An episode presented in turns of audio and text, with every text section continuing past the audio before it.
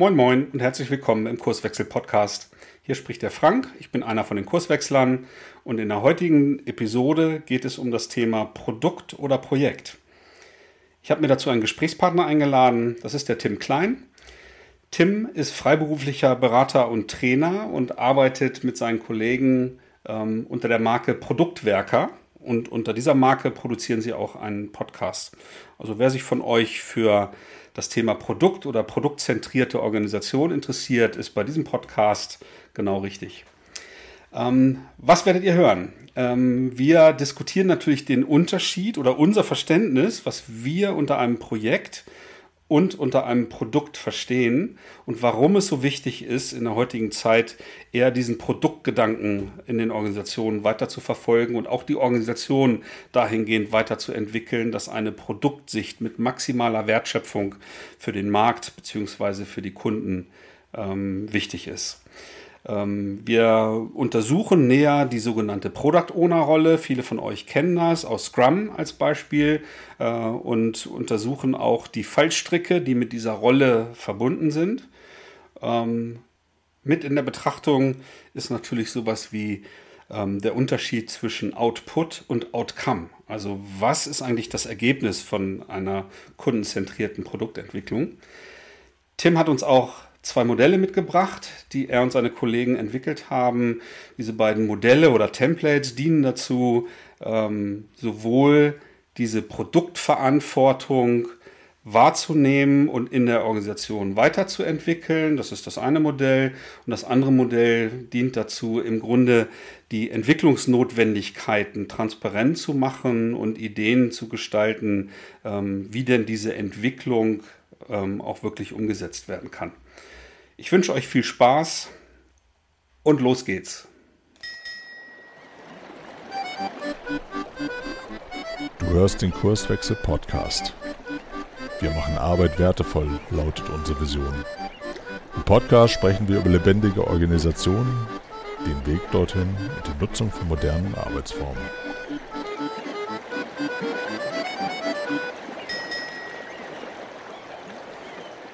Moin Tim, schön, dass du die Zeit gefunden hast, in mein virtuelles Studio, um mit mir eine Podcastaufnahme zu machen. Hallo Frank, sehr gerne. Jetzt wollen wir ja heute die Frage beantworten, Produkt oder Projekt, was denn nun? Ähm, aber bevor wir da inhaltlich einsteigen, äh, interessieren sich die Hörer bestimmt dafür, wer du eigentlich bist, äh, wo du so herkommst, womit du dich so beschäftigst und vielleicht, wenn es nicht zu lange dauert, wo du vielleicht auch noch hin willst. Ja, sehr gerne. Also Tim Klein, äh, nahezu 50 Jahre alt, äh, Kölner. Von Hause aus sage ich immer, ähm, also ich bin Diplom-Kaufmann, ich übersetze das immer mit, ich bin blöder BWLer. Habe lange Jahre eben im Projektmanagement gearbeitet, lange in der Beratung und in großen ja, E-Commerce-Systemen. Bin dann irgendwann äh, auf die agile Schiene sozusagen geraten. Ende 2011 war das. Und dort ist dann mein, meine persönliche Transition von Projekt zu Produkt irgendwo geschehen. Bin dann eben, ja, oder habe mal meine Produktleidenschaft gefunden, äh, habe die Product Owner Rolle als etwas gefunden, was ich sehr, sehr spannend finde, gerade so aus dem Scrum-Kontext herkommt. Und bin ja jetzt einige Jahre unterwegs, inzwischen auch freiberuflich seit einigen Jahren als ja, Coach, Trainer und Mentor für Product Owner und Produktorganisationen. Und ja, in dem Zuge äh, lege ich den Fokus auf das Thema, unter anderem auch in unserem Podcast, die Produktwerker mit äh, Oliver Winter und Dominik Winter zusammen, haben wir so einen deutschsprachigen Podcast, der sich ganz explizit um die PO-Rolle kümmert. Ja, das ist es so in Kürze. Ja, vielen Dank. Ja, wir hatten uns ja bei, bei einer Online-Veranstaltung kennengelernt, wo du einen Workshop äh, durchgeführt hast. Und das war für mich so das Signal, Mensch, den will ich kennenlernen und auch gerne mal einen Austausch in unserem Podcast auf die Reihe äh, bekommen.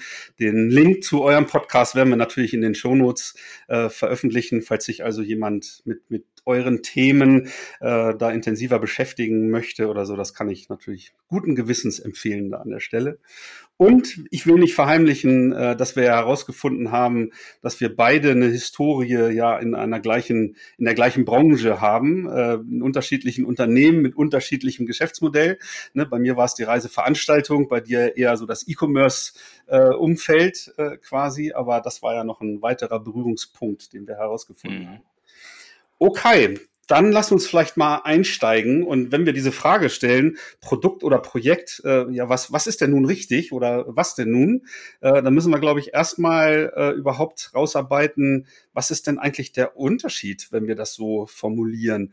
Vielleicht kannst du mal anfangen, ähm, so deine Sicht, ne, was ist denn ein Projekt und was ist davon abgegrenzt denn ein Produkt, dass wir so mal starten und mal abgleichen. Haben wir beide überhaupt das äh, gleiche Verständnis, wenn wir da so offen äh, diese Frage beantworten wollen? Ja, sehr gerne. Also ich finde es schon wichtig, das zu unterscheiden, weil es für mich auch was ziemlich Unterschiedliches ist. Äh, was meine ich damit? Ein Projekt, das ist ja sogar auch schon in einer DIN-Norm letztlich definiert, ist ein ja, ein zielgerichtetes Vorhaben, das soll einmalig sein, das ist ähm, ja zeitlich befristet, ähm, es ist eigentlich, so kenne ich es immer noch, äh, meine PMI-Zertifizierung ist schon ein bisschen her, aber sie gilt noch. Es ist also mit definierten Ressourcen und einem definierten Budget verbunden. Das heißt, es sind bestimmte Rahmenbedingungen gesetzt, die ein Projekt ausmachen. Und wenn man es kurz fasst, sage ich immer, es hat einen Anfang und es hat ein Ende. Also es ist zeitlich befristet. Und ein Produkt, naja, wie lange dauert ein Produkt, bis es halt vom Markt genommen wird? Das heißt, von der Erfindung vielleicht oder von dem, vom Aufbau und Aufsetzen des Produkts und Go Live über einen Produktentwicklungs- und Lebenszyklus bis da, zu dem Zeitpunkt, dass es vom Markt genommen wird. Und das kann natürlich viele Jahre bis hin zu Jahrzehnten sein. Und dementsprechend sind das für mich schon mal ganz unterschiedliche Zeithorizonte, was zum Beispiel aber nicht heißt, dass ich nicht ein neues Produkt mit einem Projekt an den Start bringen kann. Das wäre tatsächlich jetzt meine direkte Anschlussfrage äh, gewesen, dass es ja oft der Fall ist, dass ich halt wirklich auf der grünen Wiese ein neues Produkt initial durch ein Projekt überhaupt erstmal auf den Weg bringe.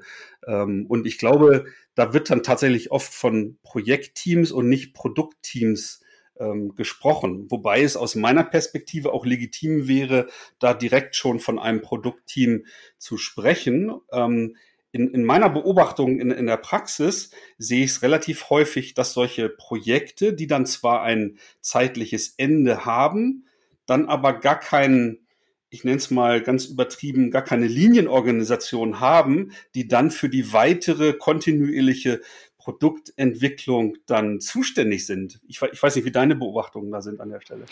Ja, das ist für mich die grundsätzliche Schwäche, wenn ich mit einem Projekt sowas beginne. Ne? Das heißt, du hast ein Projektteam, das ist nach meinen Erfahrungen aus langjährigen Erfahrungen aus dem Projektmanagement und aus der Beratung heraus, ist das dann vielleicht auch noch ein extern besetztes Projektmanagement? Die bauen alle schön was auf und am Ende des Projekts haben sie vielleicht ein erfolgreiches Produkt an den Start gebracht, gehen ja, oder werden innerhalb der Organisation wieder in ihre Linienbereiche zurückgezogen, weil sie halt nur für das Projekt abgestellt waren, wie man so schön sagt.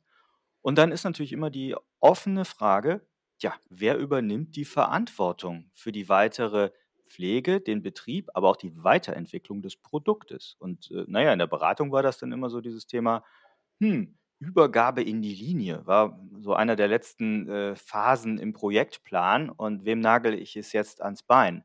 Und äh, manchmal hat man auch wirklich Sachen quasi im Flur abgestellt, im übertragenen Sinne, und ist halt gegangen, weil das Budget zu Ende war und das Projekt zu Ende war, aber man merkte, eigentlich übernimmt hier keiner mehr ein Stück weit Verantwortung. Und die zweite Komponente ist dabei der, der Wissensübergang, die Wissensübertragung. Ich glaube, dass es halt die wichtigste Phase ist für ein Produkt bei der initialen Erstellung, was dort an Wissen generiert wird von dem Team, was daran arbeitet. Und wenn ich das eben mit einem Projektteam mache, was hinterher weg ist oder wieder in anderen Verantwortungsbereichen ist, dann habe ich einen massiven Wissensverlust. Und dementsprechend, um das so zurückzuführen, würde ich heutzutage immer, immer, immer mit einem Produktteam starten, was eben von vornherein auch einfordert, dass eine Produktverantwortung, also ich spreche dann gerne von Product Ownership als englischen Begriff, äh, direkt äh, ja, inhärent mit, mitläuft von Anfang an. Hm. Wie nimmst du das in der Praxis wahr, wenn in Organisationen gesagt wird, naja, wenn wir das jetzt gebaut haben, die, dieses Produkt in, in Projektform, dann ist das ja fertig. Dann investiere ich ja gar nicht mehr so viel Zeit oder Budget in Weiterentwicklung. Das passiert dann ja viel, viel dosierter, viel, viel seltener. Äh, und das sollen dann andere machen, die diese Wartungstätigkeiten als Beispiel, wenn wir jetzt von einem Softwareprodukt sprechen, äh, da, da macht es doch gar keinen Sinn, ein eigenes Produktteam dann noch zu haben. Wie erlebst du das in der Praxis? Naja, das kommt halt darauf an, was ich für Produkte betrachte in der Fragestellung. Wenn ich vielleicht Kugelschreiber produziere, äh, dann so der Standard-Kugelschreiber, dann ist das Produkt dann vielleicht sozusagen fertig und ich muss gar nicht mehr viel dran ändern. Blödes Beispiel jetzt, ne? Aber in dem Umfeld, in dem wir so üblicherweise unterwegs sind, geht es um komplexe Lösungen und wenn ich jetzt auf die IT gucke, vielleicht auch um komplett komplexe Anwendungssysteme, die einfach weiterentwickelt werden müssen. Das heißt, es geht nicht darum, meiner Ansicht nach nur ein paar Fehler zu beheben und das Bugmanagement oder den Betrieb sicherzustellen, sondern eben auch um die wirkliche Weiterentwicklung im Sinne von Lernzyklen. Das Produkt, äh, ja, ich würde immer vorschlagen, inkrementell iterativ weiterzuentwickeln, wenn ich denn in einem solchen komplexen äh, Umfeld ein Produkt erstelle. Wenn ich in einem sehr äh, einfachen oder überschaubaren Umfeld und wenig komplizierten Umfeld ein Produkt erstelle, dann mag das gelingen, dass ich das sozusagen mehr oder minder in den in, in die Organisation reingebe zum weiteren Betrieb, aber eben nicht zur weiteren Entwicklung. Und ich weiß nicht, wie es dir geht, aber ich würde einen großen, großen, großen Anteil sehen an Proje Produkten, die eben nach einem so initialen Go-Live noch nicht fertig sind, sondern weiter gehegt und gepflegt und entwickelt werden müssen.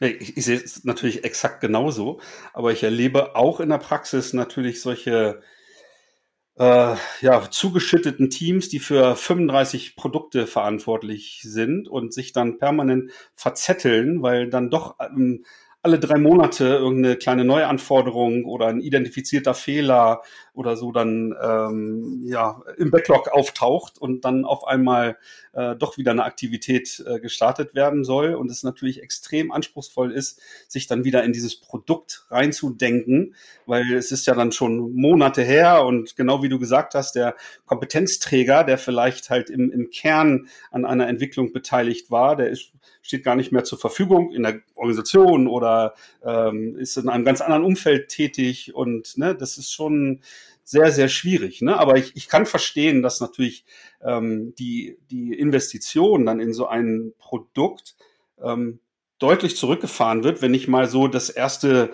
nennenswerte Release ähm, vielleicht dann auf dem Markt habe ne? und in Abhängigkeit von ja den Potenzialen, die damit verbunden sind und die die Einnahmemöglichkeiten äh, und so weiter, ich dann halt entscheiden muss, okay, wie kontinuierlich iterativ kann ich mir denn erlauben, an so einem Produkt weiterzuarbeiten? Ist das dann vielleicht von, von einem Team, was tatsächlich für mehrere Produkte verantwortlich ist, dann jeder siebter Sprint oder so vielleicht, der dann äh, ne, fokussiert an diesem einen Produkt wieder was macht. Oder ne, das würde ich, wenn überhaupt, würde ich das so dann empfehlen und nicht zu versuchen, dann äh, irgendwie für 35 Produkte dann irgendwie so ein gemischtes Backlog dann in jedem Sprint irgendwie zu bearbeiten oder so. Nee, das, was du beschreibst, löst bei mir direkt den Gedanken aus, Oh, Effizienzproblem, ja. Also, Ja. ich sehe alleine zwei zwei massive Effizienzbaustellen äh, dann mit dem Vorgehen, was du was du jetzt so angerissen hättest, ne? Was passiert als Erstes? Und das ist etwas, was man, glaube ich, aus dem Projektmanagement sehr gut kennt. Wenn die gesamten Business-Stakeholder und das Umfeld weiß, dass es nur dieses eine Projekt gibt, vielleicht auch mit dem fest definierten Budget, dann versucht man am Anfang alles Mögliche rein zu definieren, weil man sonst die Angst hat: „Ich kriege es sonst nicht.“ Das heißt, alleine die Vorphase oder die Definitionsspezifikationsphase ist mit sehr hohen Abstimmungsaufwänden verbunden und ne, der typische Wasserfall, bis man denn soweit ist und glaubt zu wissen, was man jetzt entwickeln müsse. Das ist also Punkt 1. Und der Punkt 2 ist, wenn ich dann einmal draußen bin mit dem ersten Release, wie du beschrieben hast, dieses immer wieder reindenken, was du ja gerade angerissen hast, das ist halt ein massiver Kontextwechsel sich also immer wieder in den Kontext dieses Produktes hineinzudenken. Und das sagen ja genügend Studien, dass das eben eine massive Verschwendung ist. Das heißt, in dem Moment, wo wir an mehreren Themen oder jetzt Projekten oder Produkten parallel arbeiten, und wir sind uns wahrscheinlich einig, dass wir nie parallel arbeiten, sondern immer seriell, das heißt immer erst das eine und dann das andere, sonst hätten wir wahrscheinlich sechs Rechner vor uns stehen, wenn wir an sechs verschiedenen Projekten parallel arbeiten würden und bräuchten sechs Hände und so.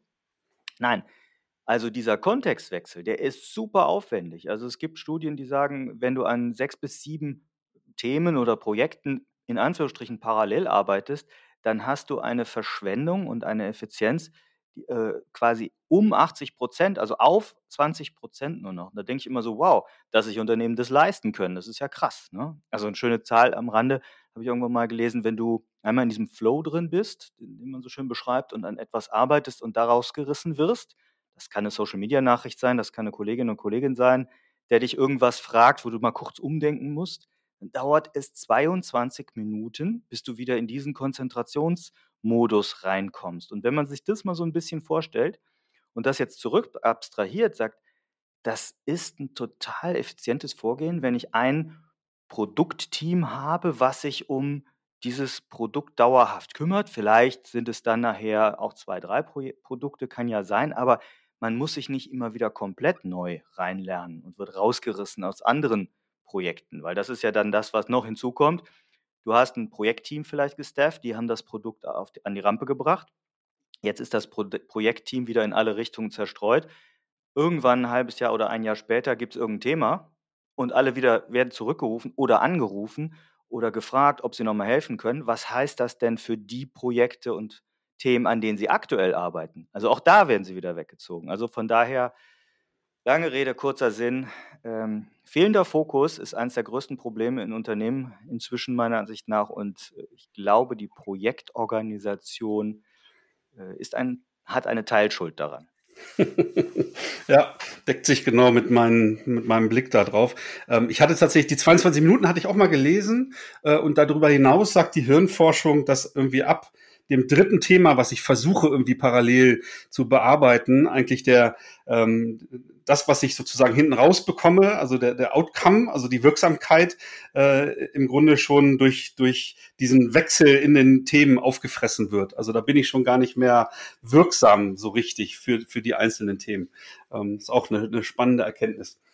Ähm, wenn wir mal jetzt den nächsten Schritt machen und ich bin eine Organisation, ähm, wohlwissend. Ne? Jeder Kontext ist irgendwie anders. Aber ich stelle vielleicht fest jetzt, ich ähm, habe irgendwie so eine, so eine Matrix-Projektorganisation, was ja irgendwie seit den 90ern äh, so en, en vogue ist, so Multi-Projektmanagement, Leute abstellen, so wie du es beschrieben hast, und dann wieder zurück in die Linie. Und ich möchte jetzt, und das ist ja auch so ein Schlagwort, äh, was seit einigen Jahren ähm, ja immer lauter wird, ich möchte jetzt so eine Produktorganisation werden. Äh, ohne, ne, wir können jetzt nicht so, so, so eine Pauschalempfehlung, weil wir ja beide auch keine Freunde von, von äh, Blaupausen sind und irgendwas zu kopieren. Aber wie näher ich mich so einem Thema? Ähm, hast du da einen Tipp, wenn ich jetzt Entscheider wäre und ich will jetzt mal irgendwie loslegen? Wie, wie mache ich das? Also als erstes müssen wir wahrscheinlich nochmal definieren, was ist, was verstehen wir unter Produkt, ne? wenn wir das eben mit Projekt definiert haben. Produkt, ja. ich lehne mich da ganz gerne an die, das Grundverständnis von einem Marty Kagan an, der eben sagt, Produkt, das ist ein, etwas, was aus äh, verschiedenen Dimensionen sich eigentlich zusammensetzt und das ist eine Nutzerdimension, eine Technologiedimension und eine Businessdimension. Das heißt, ein Produkt, was oder etwas, was keinen Nutzer hat, kann kein Produkt sein. Ja? Etwas, was Technologie ist jetzt äh, eingegrenzt sicherlich so auf Tech-Produkte, aber ne, was eben eine Verarbeitung hat und aber eben die wirtschaftliche Komponente auch. Das heißt, wenn wir jetzt zu diesem Buzzword zurückkommen, ne, produktzentrierte Organisation, kundenzentrierte Organisation oder ähnliches, dann ist mein erster Schritt erstmal wirklich mit den Teams zu überlegen, wer sind denn die Nutzer oder auch Kundinnen des Produktes. Also zwischen Nutzer und Kunde könnte man jetzt nochmal lange aus, auseinanderhalten. Lassen wir das an der Stelle mal. Aber sagen, wer bezahlt die Brötchen am Ende des Tages? Damit dieses Unternehmen oder dieses System auch am Leben bleibt. Weil, schönes Beispiel, ich war auch unter anderem nochmal in Festanstellungen in einem großen Pharmakonzern für ein Jahr und meine größte Schwierigkeit am Anfang war, dass ich mich mit meinen Kolleginnen und Kollegen gar nicht so gut verstanden habe, wie ich dann rausstellte, feststellte, denn ich sprach von Kunden und meinte die Endnutzer des äh, Produktes, was wir gebaut haben.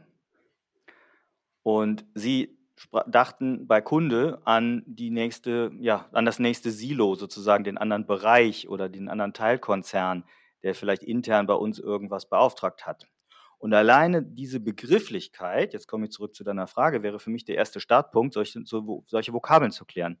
Was verstehen wir überhaupt unter Kunde oder Nutzer? Punkt eins. Punkt zwei, wenn wir dann überlegen, wer ist das, vielleicht über Personas da reinzugehen, dann äh, ja, gehe ich gerne in die Diskussion rein, so diesen Value Proposition Ansatz nach dem Motto, was ist denn das Problem, äh, was wir lösen wollen für diese Nutzer? Ne? Jobs to be done Ansatz äh, gefällt mir da sehr gut. Wie können wir Schmerzen lindern? Wie können wir sozusagen hm, Profite äh, oder Nutzen für, für die Kunden bringen durch unsere Lieferung und Leistung? Und das Grundthema dabei ist immer, dass Organisationen sich förmlich schon zwingen müssen, im Problemraum zu, zu denken und zu diskutieren. Das heißt, immer diesen Fokus darauf zu behalten, was ist das Problem des Nutzers oder des Kundens, Klammer auf, und auch was ist unser Business Impact, den wir, äh, das möchte ich dazu sagen, den wir verfolgen wollen, und wegkommen müssen von der Lösungsorientierung, heißt, ich habe hier ein super Anwendungssystem, ich habe hier irgendwie Services, Dienstleistungen etc. Was kann, ne, wie kann ich die optimieren, ohne zu überlegen, wem es denn hilft und wem es denn nützt. Hm. Und jetzt, jetzt hat das oftmals, wenn ich das ernst meine, ja auch organisatorische Veränderungsnotwendigkeiten. Ähm, wie, wie ähm, gehst du solche Themen dann an? Sagst du, okay, wir äh, skizzieren jetzt auf dem Reißbrett ähm, eine komplett neue Organisation mit lauter Produktteams. Äh, ne? Wir müssen jetzt, glaube ich, nicht erklären, auch nicht hier im Podcast, dass Cross-Funktionalität, also alle Kompetenzen, die es braucht, um so autonom wie möglich so ein Produkt dann zu entwickeln, das würde ich jetzt mal so als Basis annehmen. Oder bist du dann ein Verfechter davon, an irgendeiner Stelle bei einem Produkt zum Beispiel anzufangen und da mal erste Erfahrungen zu sammeln, wie denn so die Zusammenarbeit in so einem neu geschaffenen Produktteam dann funktioniert? Oder wie, wie guckst du auf so einen Transformationsprozess? Also wenn wir den ersten Schritt gemacht haben und die Kunden- und Nutzersegmente definiert haben, wie zuvor gesagt, dann ist für mich der zweite Schritt erstmal zu klären, was sind denn überhaupt unsere Produkte und Services? Also wenn ich jetzt von Produkten rede, dann rede ich von Dienstleistungen genauso an der Stelle. Was sind es denn überhaupt? Ich erlebe, dass sich viele Unternehmen wirklich schwer damit tun, ihre Produkte zu definieren. Wenn du fragst, was habt ihr für Produkte, kommen meistens nur Anwendungssysteme raus. Hm. Und dem, dem Nutzer ist es aber pieps egal am Ende des Tages, aus wie viel hundert äh, äh, Anwendungssystemen und was für ein Zoo von Applikationen die Lösung für ihn besteht. Oder was da alles zusammenspielen muss, damit er sein Problem gelöst oder sie sein Problem gelöst kriegt. So, das heißt, was ist unser Produkt oder Service? Um dann zu fragen, was ist denn die Produktvision dafür? Und das würde ich dann auch eben mit mit den Menschen, mit den Teams machen, weil da fängt es eigentlich an, dass man, wenn man das zusammen erstellt, so eine Produktvision und da sie gemeinsam, äh, ja, der englische Begriff ist so schön crafted, also wirkt, oder wie sagt man, ne, auf Deutsch, dann entsteht schon der erste Schritt von Verantwortungsübernahme und von Product Ownership. Und ich glaube also nicht, dass man das irgendwie einfach nur so aufschreibt, hinstellt und so sagt, hier, das ist der neue Produktschnitt und das ist die Produktvision, das hängen wir jetzt als tolles Hochglanzposter an die Wand. Genau so ein, so ein Lackmustest ist immer, wenn du fragst, und habt ihr eine Produktvision? Ja, ja, haben wir. Ja, sag doch mal.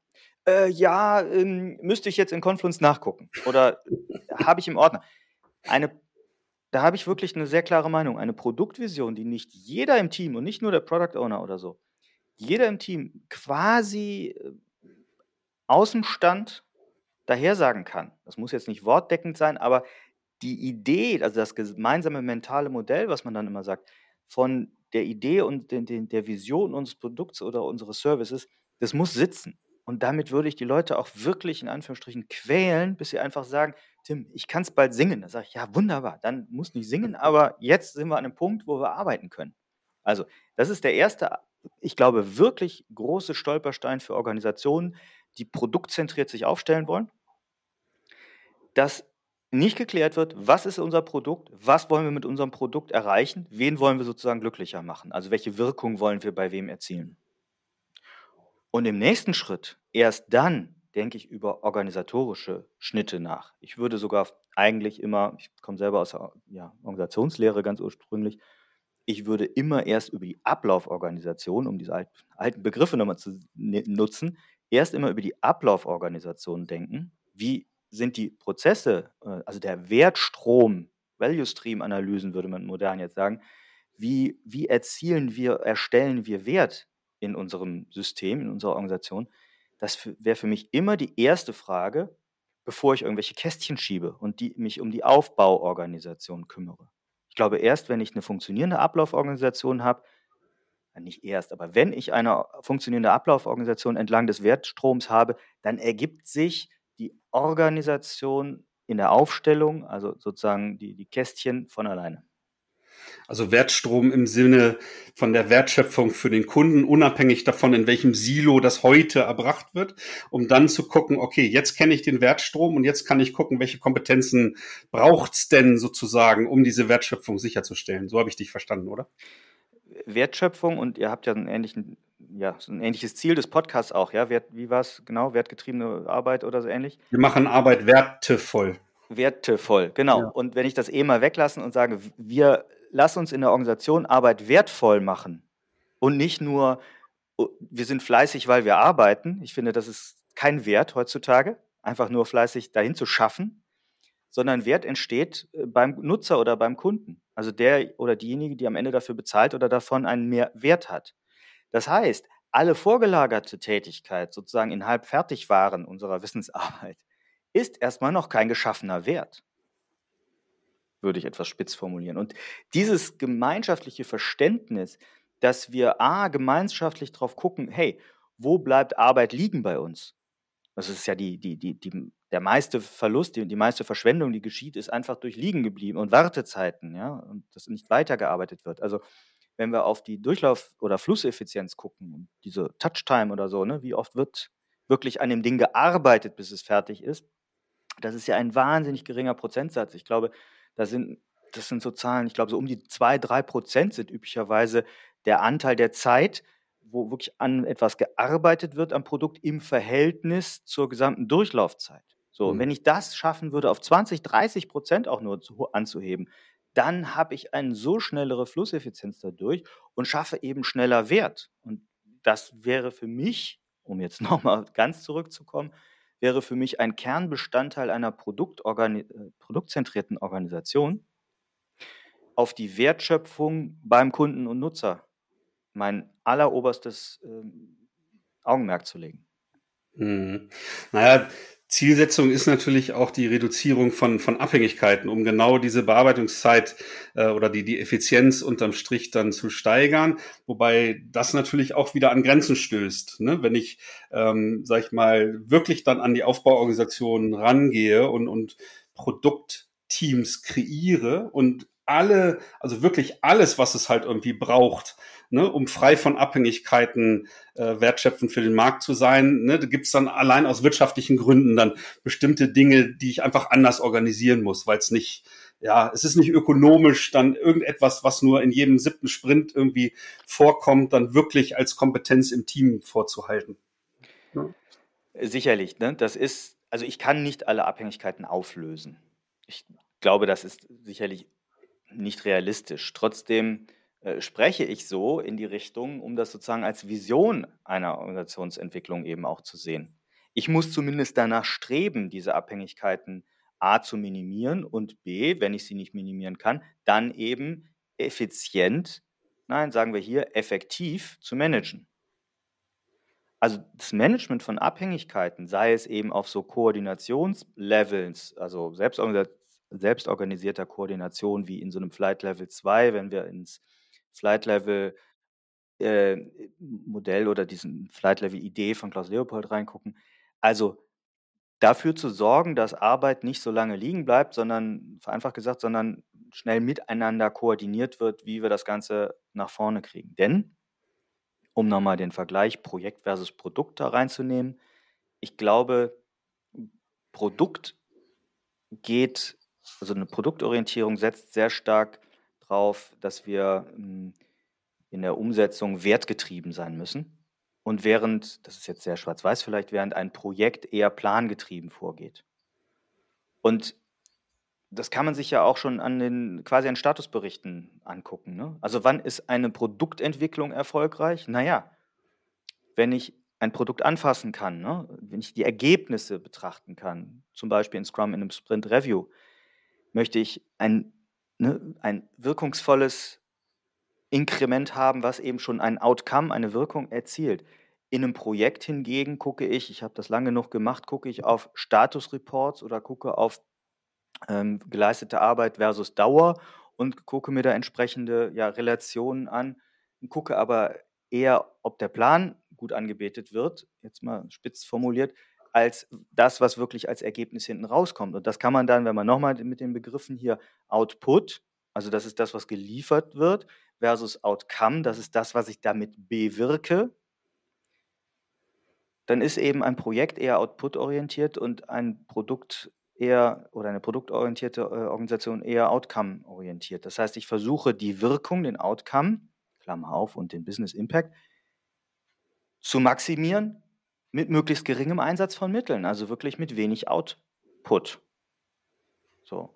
Und um das dann abzuschließen, nochmal die Unterscheidung. Ich glaube, dass man projektorientiert sehr stark dem Auftraggeber verpflichtet ist, dem Projektsponsor, den zufriedenstellt und dass man in einer Produktorganisation oder Produktorganisa produktzentrierten Organisation eher die Zufriedenstellung ja, der Nutzer und, und Kunden in den Fokus rückt. Also das sind für mich sicherlich jetzt so Pole und sehr sehr extrem jetzt mal verglichen, aber damit man das ein bisschen auseinanderkriegt. Ja, sehr cool. Du hast vorhin, ist wahrscheinlich jetzt schon zehn Minuten ungefähr her, äh, eine Rolle schon mal so beiläufig erwähnt, nämlich die Rolle des Product Owners. Da würde ich jetzt gerne als nächstes mal hinschauen, weil in einer produktzentrierten Organisation, ähm, auch in den gängigen Frameworks rund um agile Arbeitsmodelle und so weiter, überall wird ja diese Rolle empfohlen, beschrieben, genutzt äh, und so weiter. Vielleicht können wir zum Start mal so ein bisschen einkreisen, was verstehen wir über das, was jetzt ähm, sozusagen ähm, in, in den Dokumentationen äh, oder über die Dokumentationen hinausgeht. Was verstehen wir unter dieser Rolle?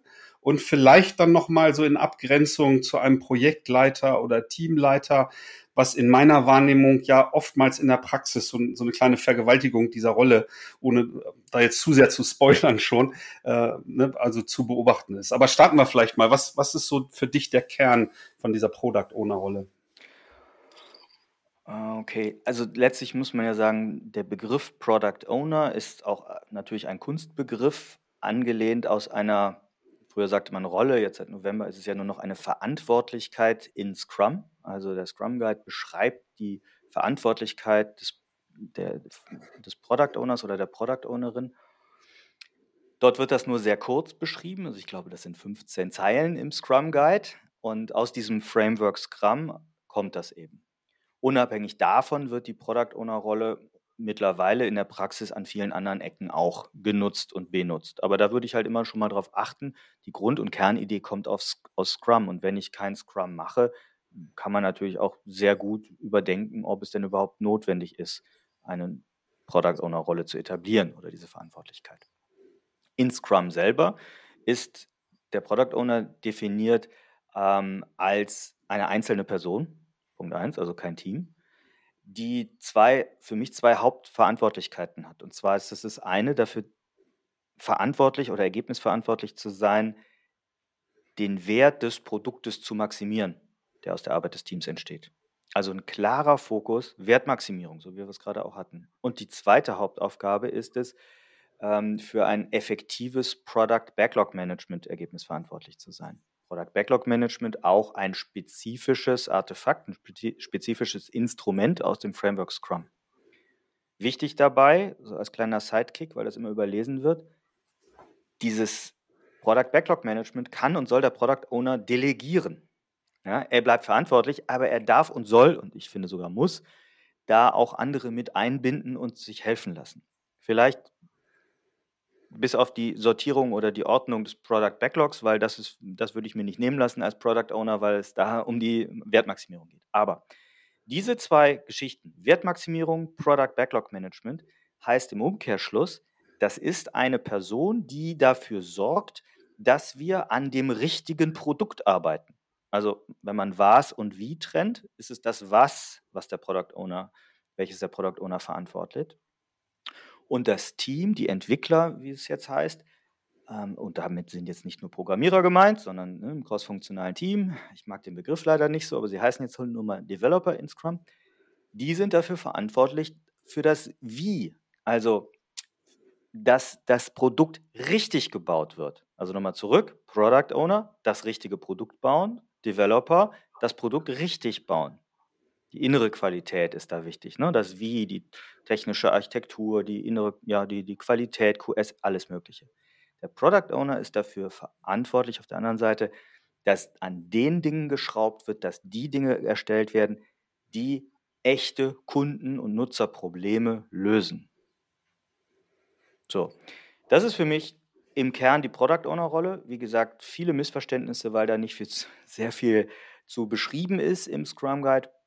Und das führt dann häufig dazu, dass Leuten einfach dieses Label aufgeklebt wird, wir machen jetzt hier einen auf Agil und wir machen Versatzstücke aus Scrum vielleicht sogar nur und du bist jetzt der Product Owner oder du bist jetzt die Product Ownerin.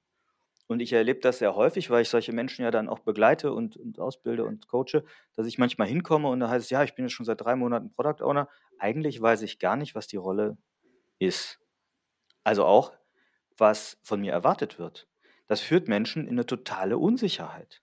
Ja, äh, gestandene Projektmanager zum Beispiel, die das über Jahre toll gemacht haben, sitzen da voller Unsicherheit und sagen, keine Ahnung, was ich hier machen soll ich mache mal so nach Freischnauze. So, und was dann dabei rauskommt, ist dann meistens, dass sie ihre Projektmanagement-Tätigkeiten weiterführen. Und die, das Umfeld, also diese Stakeholder oder Business Stakeholder, denen hat auch keiner erklärt, was ein Product Owner ist oder macht.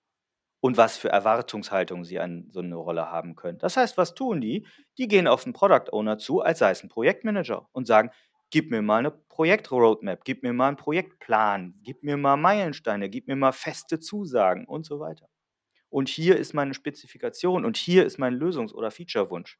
So, und da fängt das an. Ich glaube, wenn das Grundverständnis für diese Rolle nicht für die Menschen selber, die sie besetzen sollen, als auch für das Umfeld sauber geklärt wird, dann habe ich kaum Chance, ordentlich in diese Rolle reinzukommen und rutsche immer sofort wieder ab in die Projektmanager-Rolle. Weil da sind wir irgendwie viel erfahrener. Ich muss dazu sagen, in vielen Ecken wird auch kein gutes Projektmanagement gemacht. Ne? Das muss ich nochmal ganz klar sagen. Gut gemachtes Projektmanagement ist nach wie vor sehr gut an den richtigen Stellen.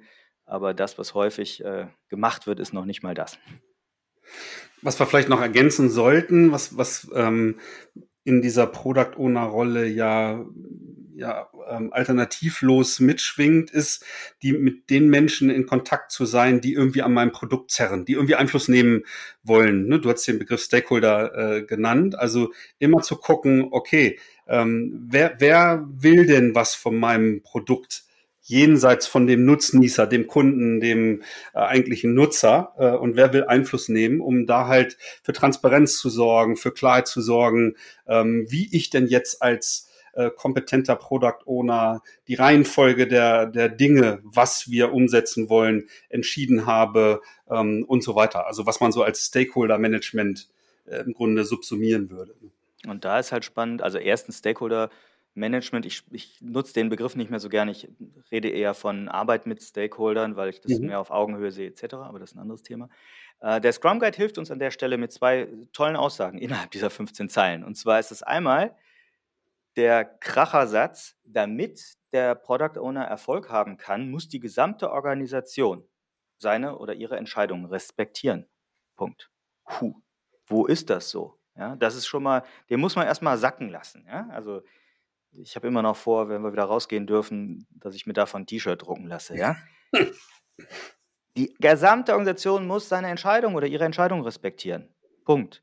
Also wenn ich sage, ich will mit einem Product Owner arbeiten, mit der Rolle des POs arbeiten, dann muss ich mir bewusst sein, was, ne, was das heißt. Und das Zweite ist, auch ein schöner Satz, ähm,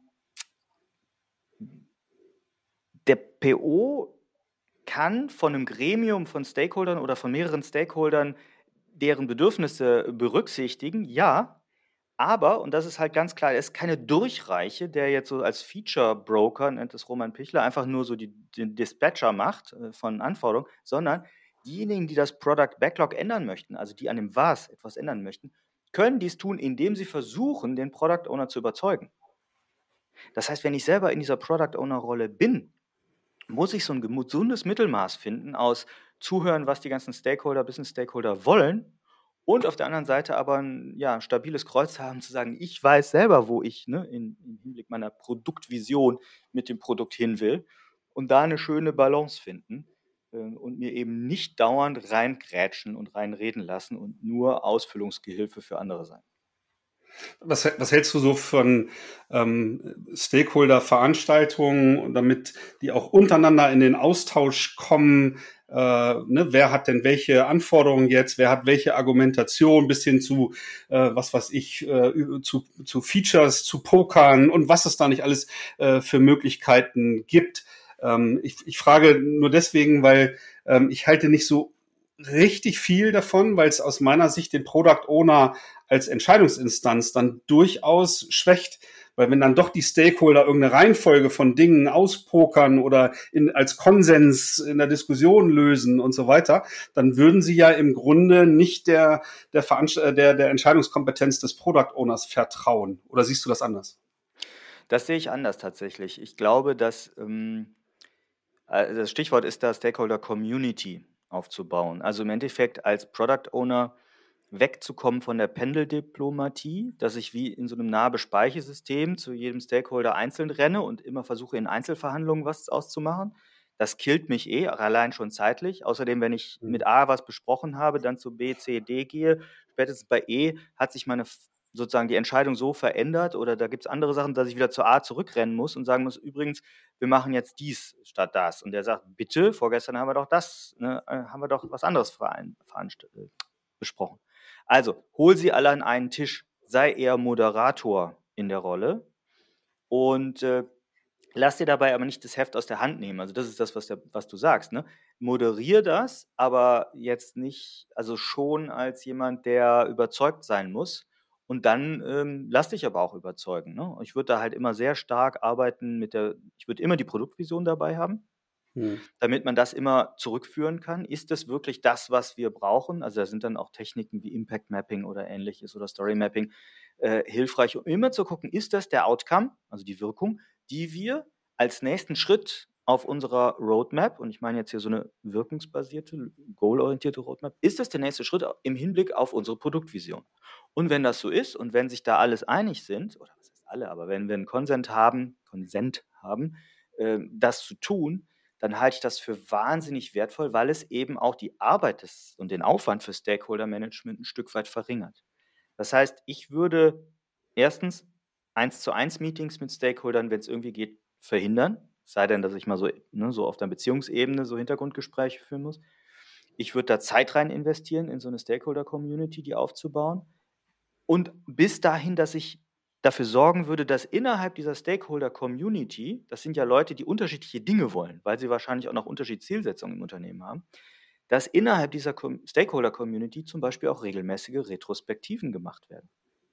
Ich rede jetzt nicht von den Sprint-Retrospektiven in Scrum selber, sondern dass diese Gruppe von Stakeholder miteinander auch reflektiert, wie sie miteinander umgehen, wie sie ihren Prozess der Zusammenarbeit auch ständig verbessern können. Und äh, doch, da bin ich ein großer Freund von. Hm. Naja, also in, in Reviews ähm, würde ich das auch zu jeder Zeit unterstützen, dass da die Stakeholder im Grunde ja kommen sollten, um im, im Grunde das Inkrement oder das Zwischenergebnis oder das äh, ausgelieferte Produkt halt in, in Augenschein zu nehmen, auch natürlich äh, Feedback zu geben, dass vielleicht äh, andere Erwartungen da waren oder ähm, natürlich auch äh, das Team äh, sozusagen positiv zu reflektieren, ne, dass das eine tolle Leistung war oder so. Ne? Das ist schon auch Aufgabe des Product Owners, das so spannend zu gestalten aus meiner Sicht, dass die Stakeholder in Scharen kommen und sich das halt auch anschauen wollen. Ne? So, das finde ich ist eine, kann eine, keine größere Wertschätzung für so ein Entwicklerteam äh, oder Development-Team äh, sein, aus meiner Perspektive. Kleiner Tipp an der Stelle, weil du sagst Gestalt. Also ich glaube schon, dass der Product Owner dafür sorgen muss, die, die, die Stakeholder auch einzuladen. Mhm. Aber die Gestaltung des Sprint Reviews, wenn wir jetzt bei dem Event bleiben, würde ich auch reihum auch an Entwicklerinnen und Entwickler geben. Da habe ich schon ganz tolle Effekte gesehen, wie Menschen auch gewachsen sind und auch, ne, die sonst vielleicht nie vor mehr als drei Leuten gesprochen haben und mal die Verantwortung für so eine Veranstaltung übernommen haben, da durchzuführen. Ähm, so als Entwicklungspfad auch übrigens sehr, sehr schön. Aber das ist ein anderes Thema. genau, da können wir fast äh, eine, eine, separate Folge nochmal machen. Also was will ich damit sagen? Ich glaube schon, dass das Sprint Review für einen Product Owner das absolut wichtigste Scrum-Event ist. Deutlich wichtiger als das Planning oder so, weil ich hier lernen kann und mir Feedback holen kann. Und dafür, darum geht es in Scrum, schnelle Feedback-Zyklen. Aber was die Organisation und Durchführung angeht, kann ich das und sollte ich das auch delegieren an der Stelle. Ja, ja, sehr cool. Ähm, jetzt habt ihr ja auch ähm, das ein oder andere Modell entwickelt, um in diesem ähm, ja, äh, Prozess hin zu einer echten Produktverantwortung äh, zu unterstützen. Vielleicht gucken wir uns da jetzt noch so zum, zum Abrunden dieser Episode mal an, was das für Modelle sind, wie ihr die einsetzt, ähm, was mich da erwartet jetzt als Hörer, ne, wenn ich mir das zum Beispiel runterlade, dann aus den Shownotes oder von eurer Webseite. Ähm, vielleicht magst du da mal einsteigen. Ich weiß nicht, womit wir anfangen, das, das Poem. Genau, POEM, P-O-E-M, steht für Product Ownership Evolution Model.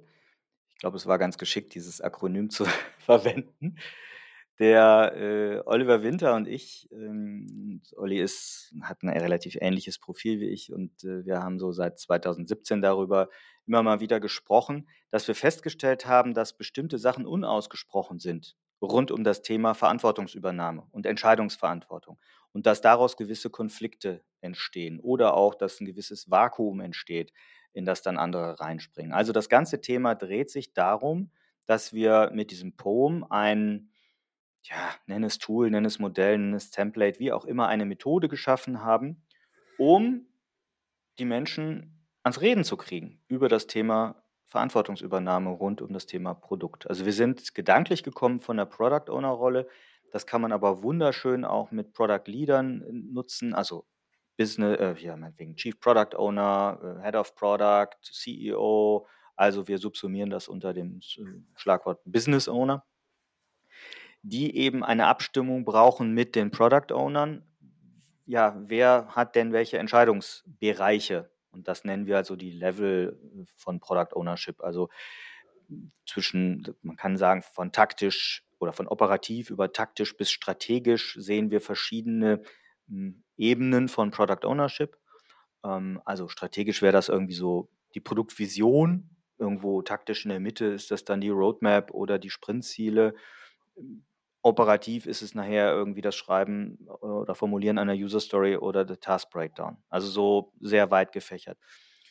Und da haben wir halt mehrere Spieler im, im Feld. Zum einen den Product Owner sehr zentral, dann eben so eine Kraft, die wir Business Owner nennen, der so von der strategischen Ecke vielleicht kommt und da immer wieder reingerätscht und da auch, äh, ja, da gibt es oft Unklarheiten in der Entscheidungsverantwortung. Äh, und genauso im Spiel sind halt eben ist das früher genannte Entwicklungsteam, also die Developer und letztlich ja auch so ein Scrum Master, wenn wir in dem Scrum-Kontext einfach das mal weiterdenken.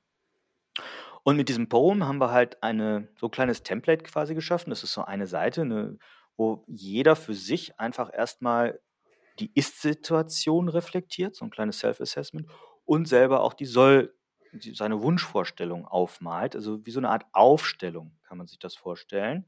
Wer übernimmt denn hier welche Verantwortung?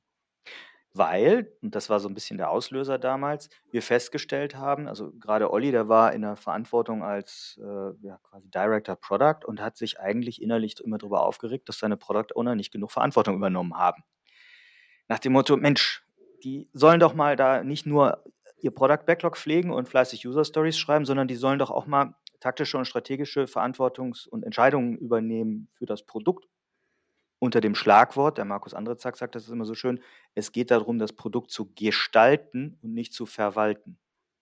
So, und wenn wir da hinkommen wollen, von Verwaltern, Produktverwaltern zu, zu Produktgestaltern, dann brauche ich eben mehr Klarheit darin, was die Leute auch dürfen. Weil, um auf das Beispiel zurückzukommen, er stellte dann irgendwann fest, weit später in, der, in den Gesprächen mit diesen Menschen, dass die sagten, ja, ich wusste ja gar nicht, dass ich so dass du das von mir erwartest. Ich wusste ja gar nicht, dass ich auch quasi über äh, ja, Budgetverwendung hätte entscheiden dürfen, dass du das von mir willst. Und, und Olli sagt im Umkehrschluss, ja, und weil ihr es nicht gemacht habt, bin ich in dieses Vakuum reingesprungen und habe dann die Entscheidung halt getroffen. So, Root Cause war aber, keiner hat jemals vernünftig drüber gesprochen. Und das war eben der Auslöser, dass wir da so eine Visualisierung gefunden haben, wo, wie eben schon angedeutet, äh, jeder im Stillen erstmal für sich aufmalert, wie erlebe ich heute die Situation? Und was würde ich eigentlich gerne wollen? Weil viele POs sagen dann, ja, ich würde ja gerne viel strategischer an dem Produkt arbeiten, aber ich darf ja nicht. Ne? So, und diese Sicht, Ist-Sicht und Soll-Sicht macht jeder für sich. Danach hängt man das mal nebeneinander.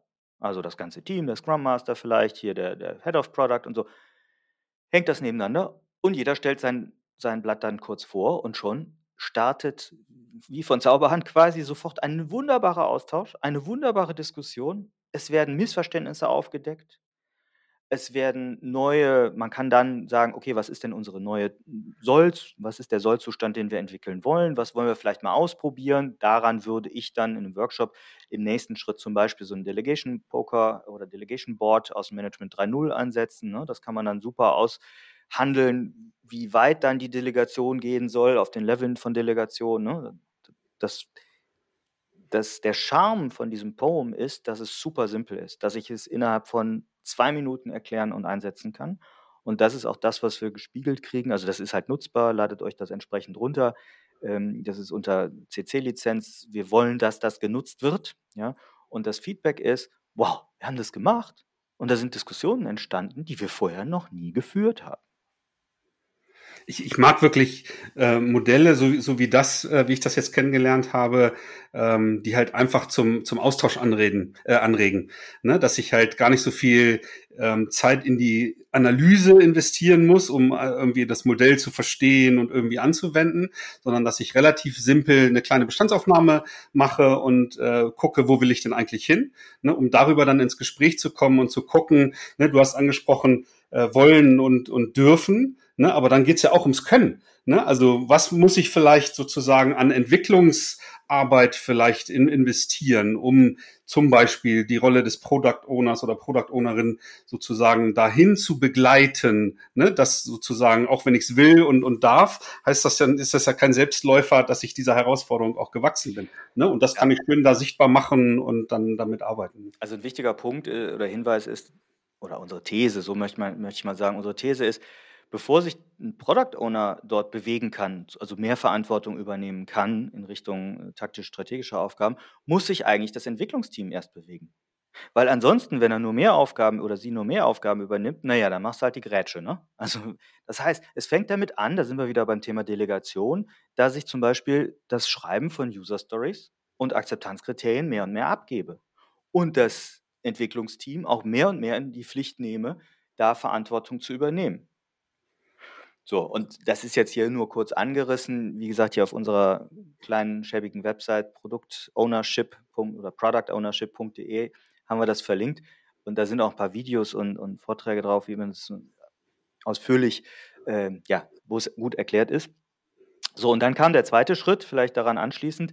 Dann sind wir so 2017 damit losgelaufen, auf vielen Konferenzen gewesen. Es ist wirklich gut angenommen worden, haben gutes Feedback bekommen. Und bei der Frage, ja, wie entwickeln wir das jetzt weiter, hatten wir dann auch überlegt, ja, was wollt ihr denn eher, ne? mehr Richtung skalierte Modelle, also sowas Product Ownership skaliert oder was ist der Bedarf? Und der Bedarf, der genannt wurde von den, vom Feedback her, war, nee, wir wollen jetzt mal wissen, wie kommen wir denn da hin? Ja? Also ist ja schön, jetzt haben wir einen, Soll, einen Sollzustand gefunden, zum Thema Product Ownership, aber wie kommen wir denn dahin? Und ähm, dann sind Olli und ich in den Diskussionen eigentlich immer wieder an diesen blöden Beratersatz gekommen, naja, es kommt drauf an. Ne? In unserem Podcast ist der Satz inzwischen verboten oder war von Anfang an verboten. Das heißt ja, auf was kommt es denn an, haben wir uns gefragt. Naja, es kommt darauf an, bin ich in einem Startup, bin ich in einem Scale-Up, bin ich im Corporate unterwegs, bin ich B2C, B2B, mache ich überhaupt Scrum, mache ich Kanban, mache ich klassisches Projektmanagement, wie ist ne, die Entscheidungsverantwortung delegiert, das, was wir mit Poem hatten? Wie ist, ähm, sind die, die Skills äh, verteilt im Team oder was für Skills hat ein Product Owner ne, und die, die Teammitglieder? Das sind ja Fragestellungen, die du klären musst, wenn du es fragst, wer kann denn was für Verantwortung übernehmen? Wie ist die Teamstruktur? Und dann eben auch noch so flankierend, wie ist so die Werte, da sind wir bei euch, ne? Wie ist so die Werteverankerung in diesem System? Und wie ist auch die Change-Affinität und das Change-Verständnis in so einem System? Und aus diesen genannten Dimensionen, die ich gerade aufgezählt habe, also Produkt, Stakeholder-Sicht, Prozess, äh, Struktur, Skills, Team, Werte und Change, haben wir einen Canvas gebaut. Und weil wir diese Abkürzung lieben, heißt der eben POC, Product Ownership Context Canvas. Jeder braucht einen Canvas. Ne? Auch hier eine, letztlich eine, eine, eine, Struktur, um ins Reden zu kommen miteinander. Wie ist denn das Umfeld meines Produktes? Also das Umfeld meiner Product Ownership. Ähm, und um dann zu gucken, okay, wo in diesen ähm, acht Bereichen haben wir denn, in diesen acht Dimensionen haben wir den, das größte Gap? Also ich verfolge einfach die These, wir können nicht an allen Ecken gleichzeitig anfangen. Ne? Dann wir, haben wir wieder keinen Fokus und wir wissen ja, vom Wort Fokus gibt es kein Plural. Ja, doch, der Lateiner sagt Fokus, ja. Ich weiß, aber ne, lasst euch den, den Satz mal offen, ne, nur mal durch den Kopf gehen. Vom Wort Fokus gibt es keinen, sollte es keinen Plural geben bei euch im Unternehmen. Wenn ich also diese acht Dimensionen habe und dann in der, in der Reflexion mit dem Canvas gemeinsam im Team überlege, wo haben wir denn den größten Handlungsbedarf, dann kann ich da ansetzen und sagen, okay, um mehr Product Ownership zu übernehmen, müssen wir vielleicht entweder die Stakeholderarbeit ob, äh, intensivieren oder wir müssen an den Skills arbeiten oder wir müssen Werteworkshops machen. Ja, was hilft es mir, wenn ich feststelle, ich bin in einem in einem Startup-ähnlichen Zustand oder arbeite in einem Horizont-3-Modell, hier vom Horizonte-Modell, muss super innovativ arbeiten, weil ich im komplexen, unklaren Umfeld bin. Aber die Werte Mut und Offenheit sind nicht richtig vorhanden. Ja, wie soll ich denn da arbeiten? Ne? Also, das ist jetzt ein bisschen angerissen, aber letztlich geht es darum, zu reflektieren und auch hier wieder ins Gespräch zu kommen wo wir denn die Kräfte bündeln müssen. Und jetzt bin ich da ganz nah bei den Scrum Mastern und Coaches und Agile Coaches, die eben mit daran wirken müssen und in, sozusagen in eine Richtung ziehen. Ähm, was müssen wir tun in unserem, nennen wir es Change Backlog, um eben in Richtung Product Ownership zu kommen? Ja. Naja, vielleicht ergänzend noch für die, für die Hörer, ein Canvas ist letztendlich nichts anderes als eine nett gestaltete Checkliste, um halt diese, diese unterschiedlichen Dimensionen, von denen Tim jetzt eben gesprochen hat, äh, halt einfach mal zu beschreiben und zu gucken, wo stehen wir da, um halt genau diese Entwicklungsnotwendigkeiten äh, dann zu erkennen und äh, auf den Weg zu bringen. Manch so ein Canvas Meider oder Kritiker würde jetzt sagen, oh, braucht die Welt noch ein Canvas, aber ich stehe da immer auf, den, auf dem Standpunkt, ähm, ja, einfach aus, ausprobieren, gucken. Ne? Ist es für mich nützlich in dem Kontext, in, dich, in dem ich mich bewege? Äh, und und wenn es halt irgendwie andere Tools sind, mit denen ich da besser zurechtkomme, ja, dann ist es so. Ne? Das muss ja nicht jeder mit jedem Tool halt irgendwie klarkommen an der Stelle. Also Checkliste, da gehe ich nicht ganz mit. Also ich würde sagen Agenda, das würde ich dann eher sagen. Also nach dem Motto, über ja. welche Bereiche sollte ich reden? Canvas heißt ja auf Deutsch übersetzt Leinwand. Also man stellt sich das so vor wie ne, groß an der Wand. Ich kann das auf ein Whiteboard malen, ich kann das jetzt auf ein digitales Whiteboard halt malen. Und das Schöne ist da bei einem Canvas ist, ist halt ein, ein Format, in dem ich schnell Wissen zusammentrage und schnell sortiere und strukturiere und diese Diskussion zu strukturieren. Ich glaube, dafür, ne, es ist eine Struktur. So Mhm.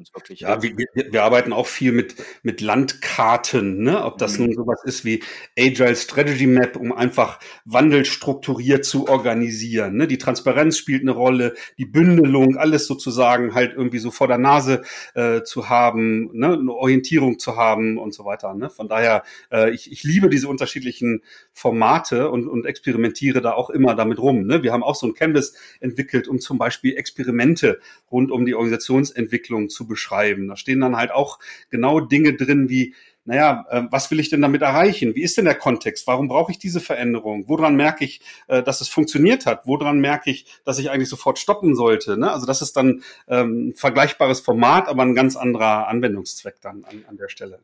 Aber das klingt super, weil also ich bin großer Freund von oder alles als Experiment zu verstehen, auch eben in der Organisationsentwicklung, auch im Wandel, auch im Change. Oder eben auch genauso jetzt hier bezogen auf die Entwicklung von Product Ownership.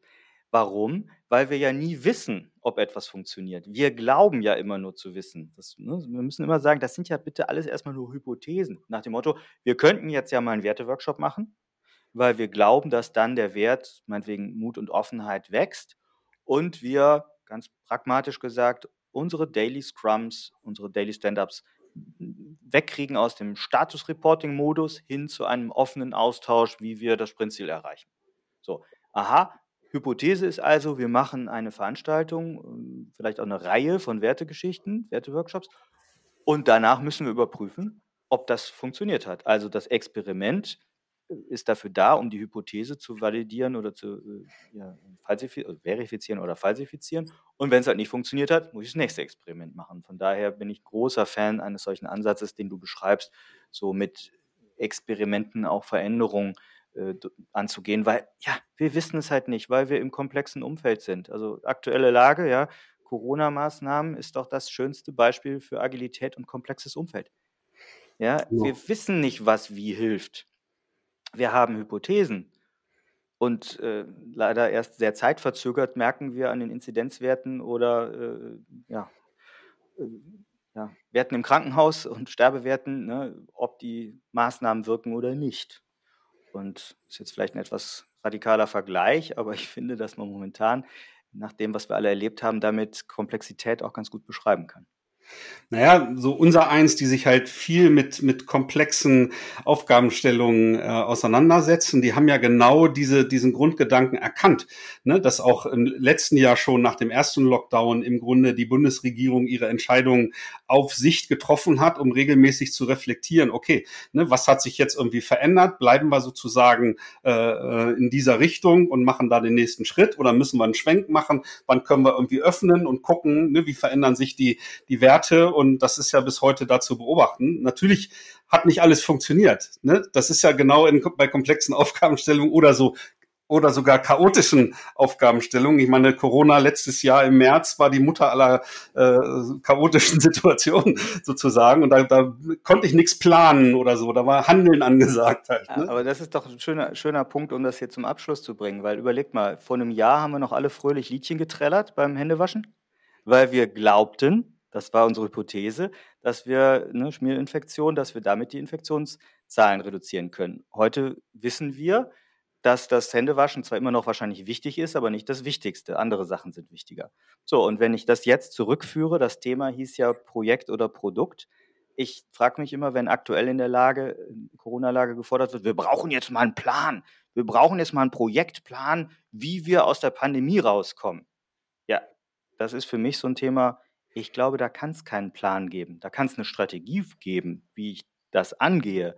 Aber einen Plan kann es hier nicht geben äh, in diesem voller, ja, diesem Thema voller Überraschungen. Genau. Ja, dann hoffe ich ähm, sozusagen für die, für uns, dass die Hörer einiges mitgenommen haben zu dieser Frage Produkt oder Projekt. Was denn nun? Äh, dass wir da Inspirationen liefern konnten. Ich glaube, ich glaube, es war klar rauszuhören, dass wir beide Verfechter sind halt von diesem Produktgedanken, auch Organisationen entlang von Produkten zu gestalten, um halt diese Marktnähe zu bekommen, um halt ja sehr autonom idealerweise auch unterstützt durch solche Ansätze wie Scrum oder andere äh, Arbeitsmethodiken und vor allen Dingen, äh, wenn es zum Kontext passt, so etwas wie die Product Owner Rolle, die wir ja ausführlich mal durchleuchtet haben und auch einige Fallstricke, denke ich, aufgezeigt haben, die in Organisationen zu beobachten sind. Flankiert nochmal durch einige Tools. Vielen Dank, Tim, dass du das vorgestellt hast. Das bieten wir natürlich auch zum Download in den Shownotes an. Wer sich da näher mit beschäftigen möchte, ähm, der kann das natürlich gerne tun.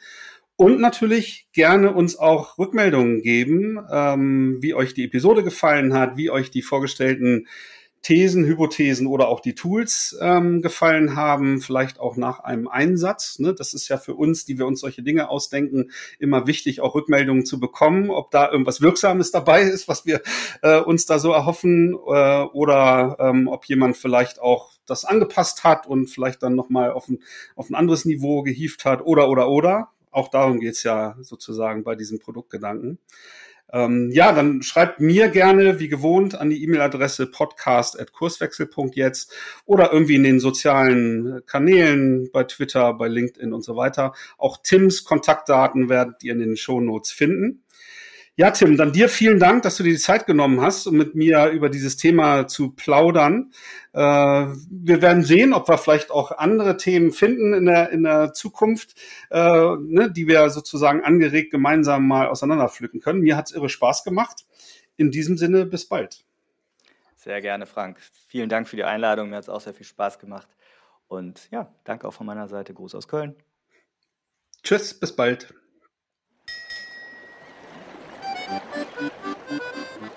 Folge uns auch auf Twitter unter @kurswechsler und diskutiere mit uns über agile Themen.